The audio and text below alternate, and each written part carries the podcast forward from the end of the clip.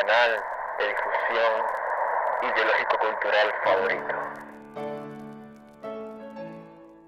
Bienvenidos al primer podcast de Biblioteca del Saber. Somos Eduardo e Ismael, los administradores de dicho canal. Y en este primer capítulo vamos a estar hablando de el futuro de la producción agrícola y qué problemáticas supone dada la creciente demanda que tendrá. Entonces Eduard va a exponer una de las problemáticas y después vamos a presentar eh, cuatro puntos que nosotros hicimos para eh, cuestionarnos y, que pueden servir como posibles soluciones. Para el año 2050 se espera que la población mundial crezca hasta 9.700 millones de personas. Dos tercios de esa población vivirán en zonas urbanas. Por ende, aumentará la demanda de alimentos.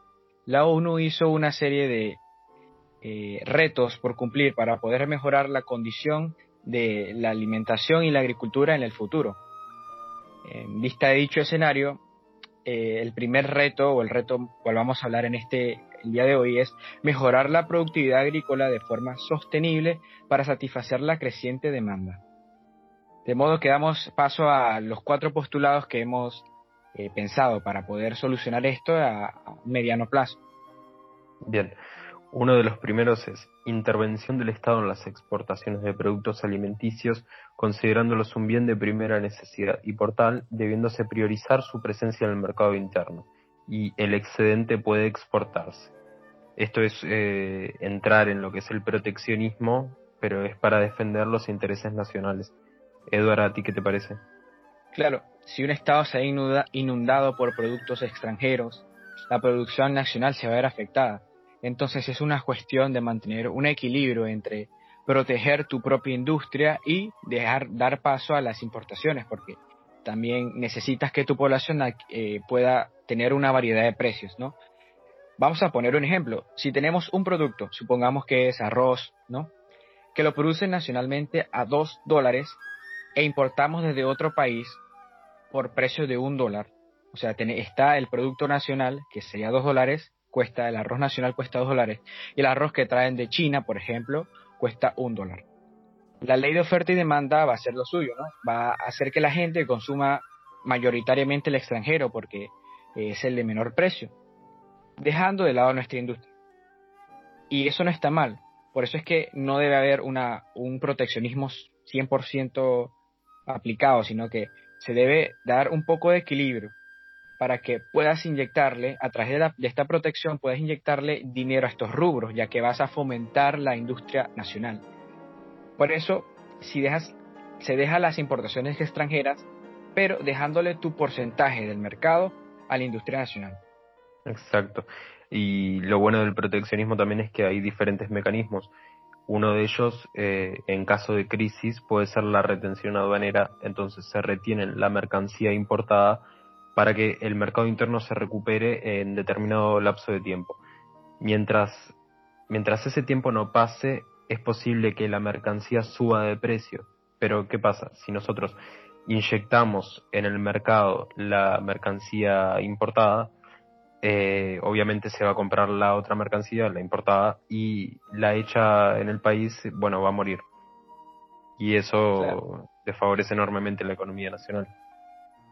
Claro, y es que eh, planteándolo como un, problema acá para Latinoamérica, la, digamos que el problema del mal llamado tercer mundo es la falta de industrialización acá. Entonces, es, es vital totalmente para los países de Latinoamérica que puedan fomentar su propia industria y dejar de depender de las industrias de otros países que ya están posicionados como potencias industriales.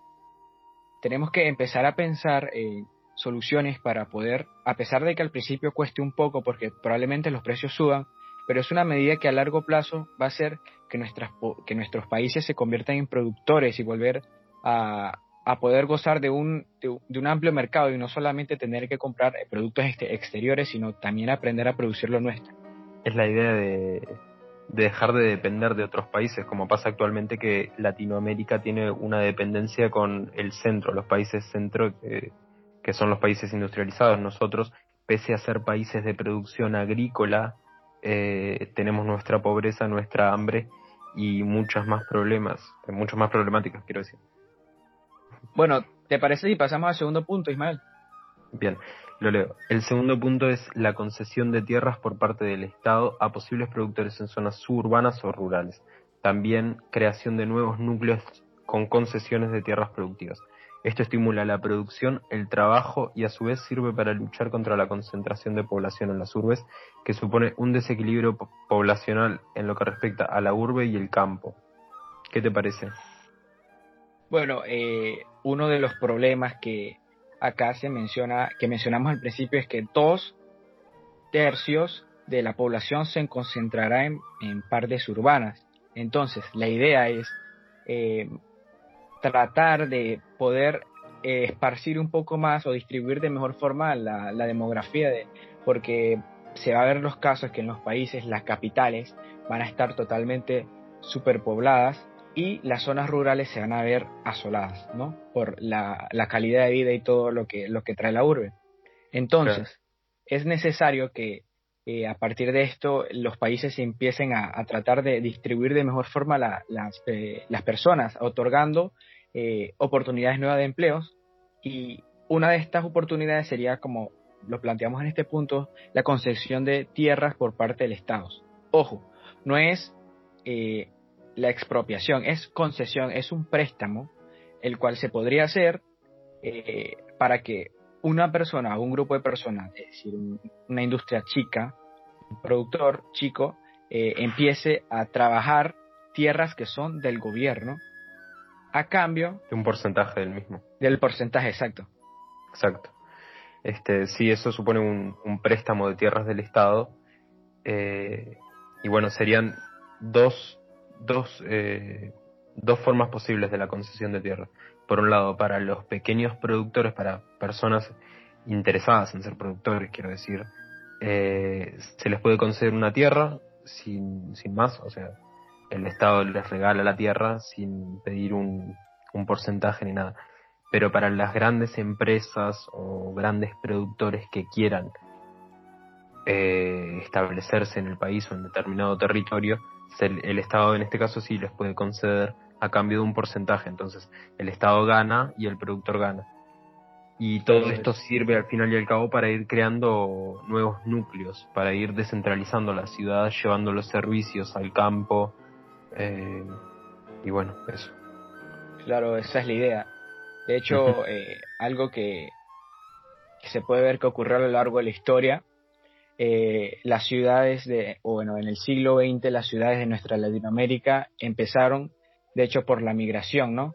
O tuvieron su mayor apogeo por la migración. Entonces la idea es hacer una, una migración pero nacional hacia otros territorios, creando así nuevos o sea, la idea es descentralizar y poder generar nuevas urbes con menos población y con mejor calidad de vida, porque también la sobrepoblación va a hacer que la, la calidad de vida disminuya.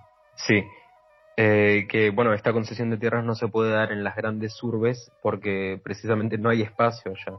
el espacio puede ser utilizado para eh, crear nuevos edificios o cosas así, eh, que bueno, se lucha contra un problema y después contra otro. No se puede descentralizar todo de una y empezar a conceder tierras desde el inicio en una urbe porque, bueno, no se puede luchar contra todo.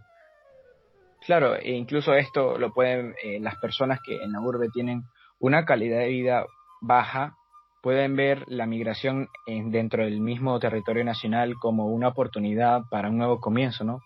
El gobierno me da la oportunidad, me otorga facilidades con bajos intereses para poder producir yo y de pronto emprender mi propio negocio, mi propia industria hay que eh, es una buena alternativa, una buena oportunidad para estas personas. Sí, y además de eso, eh, quienes posean la concesión de la tierra eh, para producir, bueno, van a dedicarse obviamente a vender lo que producen. Una parte se la van a quedar para consumo propio de sí y de su familia y lo otro lo venden. Hay una ventaja porque cuando hay un núcleo chico va a haber muchos ofertantes. Entonces el precio de esos productos va a bajar ahí. La cuestión es en la ciudad es un poco inviable. El productor chico no tiene mucha posibilidad de llevar a la urbe eh, su mercancía. Este, o sea, si bien hay intermediarios, el intermediario no va a estar comerciando con 300 productores si lo puede hacer con 30 que producen mucho más y, mucho más fácil para él. Entonces, el mercado pequeño, eh, estas concesiones son más ideales para, para lugares lejanos a la urbe, claro. Claro, y, progresivamente... Una demanda en esos lugares, ¿verdad? Y así, bueno, ir generando también nuevos... generando tu, tu propia industria. Exactamente.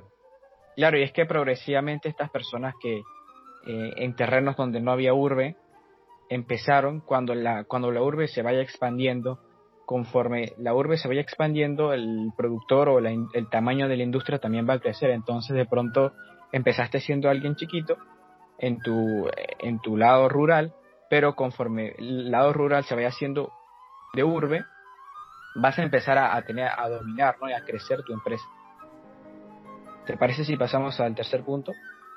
Sí, muy bien. El tercer punto es el aumento de la presión estatal sobre los grandes productores para que lleven la producción al límite. Lo que yo me refería eh, con esto es que hay territorios, hay, bueno, latifundio, mucho latifundio en Latinoamérica. Y uno de los problemas eh, del latifundio, porque a ver, puede haber varios tipos de latifundio. Y uno de ellos puede ser que la tierra está totalmente improductiva u otro puede ser también que no produce al límite de su capacidad. Es decir, si tiene una capacidad de producir 30 toneladas de maíz, produce 10, por decir un ejemplo, ¿verdad? Entonces, la idea sería que el Estado, mediante impuestos u otras cargas, eh, pueda conducir al propietario a que empiece a producir al máximo para satisfacer la demanda. Claro, al final le sirve a él y le sirve a, los demandantes. Claro, este, de hecho, esto se puede obtener o se puede llevar a cabo mediante una tasa. Por ejemplo, el, ministerio que se encargue de, esa, de ese aspecto eh, puede mandar un perito, que sería una persona que evalúa el terreno ¿no? con conocimientos de, de, todos los correspondientes y dice eh, un estimado de producción. Por ejemplo, es, eh, estos dos metros de tierra que tengo acá me van a servir para producir 10 kilos de papas, ¿no? Entonces, yo necesito que tú, como productor grande, industrial que eres, me produzcas mínimo 9 kilogramos de, de, papa. Entonces, si no lo haces, lo que voy a hacer yo es subirte los impuestos. Entonces, como ningún productor quiere que le suban los impuestos, eh, se va a ver forzado a hacer. Y, a la larga le, le, eh, le va a servir porque o no da o no da abasto, entonces si no da abasto para producir la cantidad que el gobierno necesita que produzca, va a, dar, va a haber otra persona que sí lo puede hacer. Entonces va a generar van a generar oferta y demanda, va a generar una sana competencia para eh, poder eh, llegar a las a las proyecciones del Estado y así a ver que abunde un poco más la comida. Sí, eh, yo pienso una cosa también sobre el latifundio, pero sobre las tierras totalmente improductivas que creo que el Estado también debe comenzar a, darles impuestos, a, cobrarles impuestos.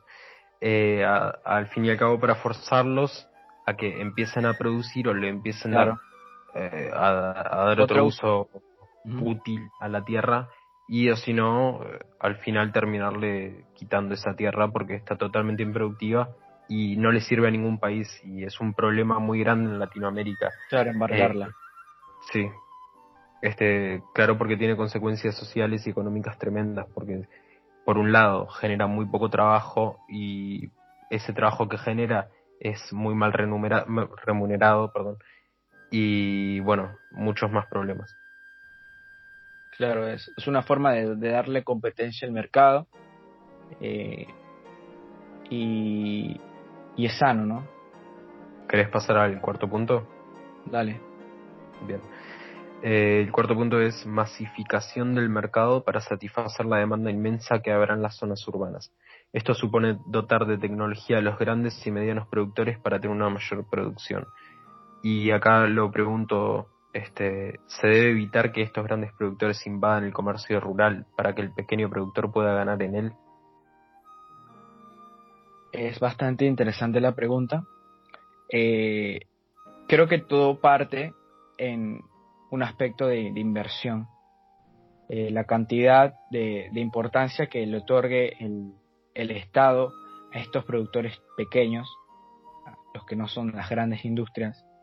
Y creo que hay que tener, hay que, no hay que evitarlo de, en 100%, porque si nuestro plan es que las, las zonas rurales eh, progresivamente se conviertan en urbes, conforme vaya pasando el tiempo, eh, inevitablemente el comercio de estas grandes empresas van a entrar, pero la cosa radica en, en qué lugares va a entrar, ¿no? Eh, por ejemplo, existen en las, en, en las ciudades, existen los mercados artesanales, los mercados ¿Cómo, ¿Cómo, le dicen por allá a esos mercados? Del mismo modo. Sí, ya, bueno. Están esos mercados y están eh, los supermercados, que son distintas. Entonces, el productor rural, el productor mediano o pequeño, se enfoca en abastecer esos mercados que, eh, digamos que ofrecen un poco más de accesibilidad en cuanto al valor, a precio, ¿no? siempre es un poco más barato, aunque también la calidad no es la más óptima. En cambio, eh, los, eh, los grandes productores siempre se, se, concentran en supermercados porque ofrecen la mejor calidad en la mayoría de los casos. Entonces, la cosa se erradicaría por ahí, que no, eh, no evitar totalmente. O sea, habría que evitar en dado caso que invadan los mercados. Pero pueden estar tranquilamente en supermercados porque son distintas gamas adquisitivas, distintos tipos de personas que compran, distintos estratos sociales, que de pronto pueden permitirse uno, pero el otro, el otro no. ¿Qué opinas tú? Eh, en algunas cosas discrepo contigo. Por un lado es que si el grande productor, el gran productor empieza a llevar su mercancía al campo y a las zonas, eh, a los núcleos pequeños, lo que va a hacer también es eh, quitarle la posibilidad de, crecer al pequeño productor, porque el pequeño se va a terminar fundiendo. Lo, otro sale, suponte que más barato, o, bueno, eh, termina ganando por cantidad. Tampoco coincido contigo en que el pequeño productor dé menos calidad que el gran productor en los supermercados. De hecho, eh, la realidad dice otra cosa porque el uso de fertilizantes por los grandes productores no es muy positivo para la calidad de los productos ni para la calidad de vida ni hablar. Cosa que los pequeños productores muchas veces no tienen ni la capacidad ni la posibilidad para hacerlo. Y producen, bueno, naturalmente. Creo yo que naturalmente es mucho más saludable y mucho, incluso mucho más rico. Este, otra cosa que estaba pensando es que es, es, es encontrar un nicho en el mercado. El pequeño productor no va a poder tener un nicho en la ciudad porque como dije hoy no tiene mucha posibilidad de llevar su mercancía ahí. Pero en un mercado eh, perdón, Espera. Perdón, ¿qué es nicho? Nicho es el, el espacio. El, ah, ya, el lugar, sí, el lugar. La economía, claro. Eh, bien.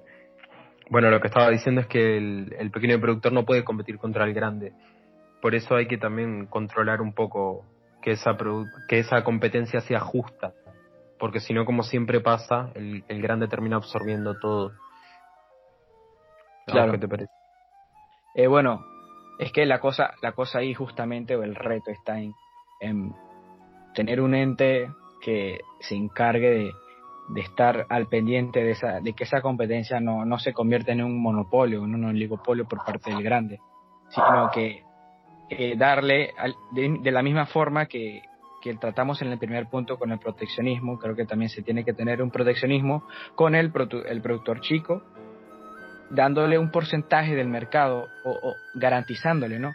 Que un porcentaje de sus productos va a ser vendido para que así se pueda, eh, este, digamos que inyectar, ¿no? Su rubro y, tratar de fomentar que, progresivamente, porque todo, o digamos que naturalmente, todo productor chico va a pasar a ser mediano y de ser mediano va a pasar a ser grande.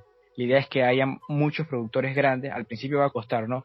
pero hay que respaldar a los productores chicos para que cuando se hagan grandes exista una, una competencia y al final ayude todo eso a la economía, porque la producción ayuda masivamente. Sí, tenés razón. Y otra cosa que quería agregar, que justo va de la mano, es que el punto decía eh, dotar de tecnología a los medianos y grandes productores. Hay un problema también con eso y es que si vos le das solo a los medianos y a los grandes, van a crecer ellos. En tanto, el productor chico va a seguir siendo chico.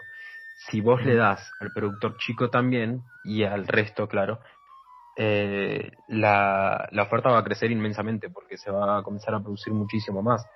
Eso al final termina siendo un incentivo tremendo a la economía porque por un lado se produce para el mercado interno y todo el excedente se va a poder eh, exportar. Así es. Y de hecho, este, si me permites ya vincular esto a otra interrogativa que nos propone la ONU, y sería erradicar la, la pobreza extrema, reducir las desigualdades y eh, lograr que los sistemas alimentarios sean más eficaces, inclusivos y resilientes. Esos son otros dos retos. Y la pregunta sería, en un mundo, ¿cómo hacer para distribuir en un mundo donde aproximadamente 850 millones de personas padecen de hambre crónica, eh, puedan recibir comida que por otro lado, eh, por ejemplo, estamos analizando el, o vamos a analizar el, ejemplo de Arabia Saudita, que según las estadísticas que tenemos, ellos votan, desechan totalmente eh, aproximadamente una cantidad de 14.389.900 toneladas de comida anualmente. Ustedes, ustedes se imaginan la cantidad, o sea, dos, 14 millones de toneladas de comida anualmente. Mientras 850 personas, 850 millones de personas padecen hambre crónica. Es una eh, distribución y digamos, el problema realmente no está en la distribución, el problema está en que las zonas en donde se padece el hambre crónica son zonas que no producen. ¿Qué opinas tú? Sí, sí, sí, totalmente de acuerdo. Eh, nuestro sistema, el sistema capitalista, siempre va a ir eh, intentando aumentar la producción, porque es la, es la base de es, la base del sistema precisamente. En el socialismo no pasa eso, se produce lo necesario, pero en esto, como hay un mercado diferente y demás, bueno, se busca producir más. ¿Qué pasa? Los que más producen obviamente son los países industrializados. Los países industrializados tienen eh, una mejor calidad de vida a día de hoy y bueno, no tienen tanta hambre como pueden tener los países latinoamericanos o los países africanos. Este, claro estos países, lo que nos falta al tercer mundo es la industrialización, este, las fuentes de empleo, que bueno, porque puede haber mucho alimento, como puede ser en el caso de Arabia Saudí, o puede ser muchos ejemplos más en Estados Unidos, etcétera, que aunque sean industrializados y tengan, bueno, haya tanto desperdicio de comida, sigue habiendo pobreza y sigue habiendo gente que pasa hambre. Y acá el problema eh, viene de el, ingreso de la persona. Si no hay fuentes de trabajo, es imposible que la persona tenga medios para subsistir, a menos que, bueno, que viva en medio de la naturaleza por sí solo. Pero en una ciudad es más complicado todavía, porque hay una organización superior. Ajá. De hecho, por eso fue que planteamos como, como punto principal, como principal reto, el, el de mejorar la productividad. Porque si nosotros mejoramos la productividad, eh, la cantidad y, bueno, todo lo que planteamos de poder expandir, descentralizar las urbes, eh, la cantidad de, personas que van a emigrar y que van a hacer nuevas urbes, eso significa que eh, la calidad de vida va a aumentar en general, por ende el poder adquisitivo y la pobreza se va a disminuir. O sea, partiendo de este punto, los demás retos de la, de la ONU que, que aquí nos propone la ONU es que se van a empezar a ver factibles primero hay que mejorar para que a partir de una cantidad de producción que pueda abastecer a todos por igual, puedan empezarse a, repartir, pues, eh, dando oportunidades en distintos, distintos lugares del país, del territorio nacional. Y esto lo estamos haciendo enfocados en Latinoamérica, por ejemplo, que es donde nosotros habitamos y la realidad que vemos a diario. ¿Algo más que agregar? Eh, no, por, por mi parte creo que no. por la mía tampoco. E Ismael, eh, como conclusión, ¿qué nos puedes acotar? Bueno, como conclusión puedo decir que eh, el Estado cumple un rol fundamental en lo que va a ser el futuro, incluso en el presente lo cumple, pero en el futuro, cuando haya una mayor demanda de alimentos, eh, va a tener que intervenir para que la economía pueda producir, pero que no solo produzcan los grandes, sino que también puedan producir los chicos y eso va a tener buenas consecuencias, este, las que mencionamos antes, ¿no? La inmigración interna, la migración interna quiero decir, eh, y demás. Y al final lo que se termina haciendo también es la creación de empleos, que eso es fundamental para la reducción de pobreza y obviamente eh, el acceso a servicios tan básicos y, bienes como es la alimentación.